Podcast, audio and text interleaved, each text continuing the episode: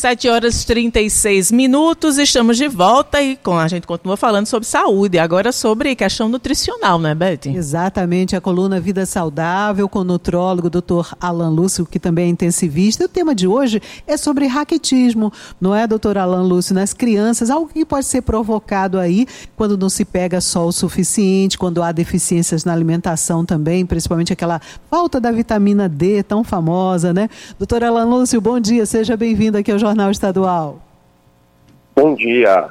Exato, gente. O raquitismo, é, graças a Deus, ele tem se tornado cada vez menos frequente.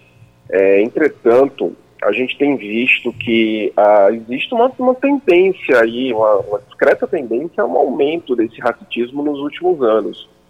E uma das causas disso pode ser exatamente essa ideia heliofóbica que a gente tem, tem apreciado aí ah, nos últimos tempos. Ah, o que é isso?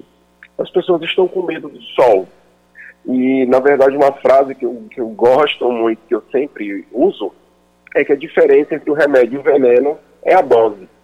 É óbvio que a exposição excessiva ao sol tem seus riscos, mas isso não significa dizer que a gente não tenha que fazer essa exposição essa exposição é necessária, tá, em um espaço de tempo relativamente pequeno, da, da forma adequada, é, mas precisa ser feita, até para que a gente de fato faça a ativação dessa vitamina D.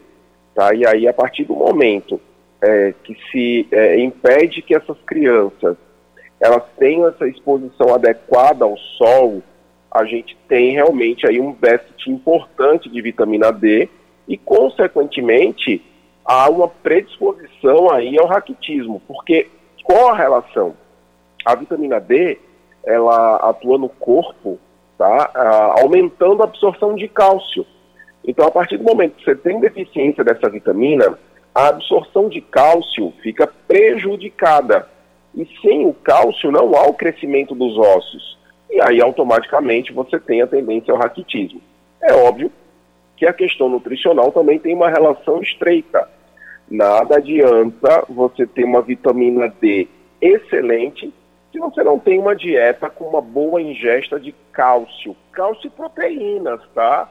É importante frisar que o osso ele não é feito só de cálcio. A gente tem proteínas também no osso, tá? Ah, bom, e aí é importante também citar que não é só o leite que é boa fonte de cálcio, tá?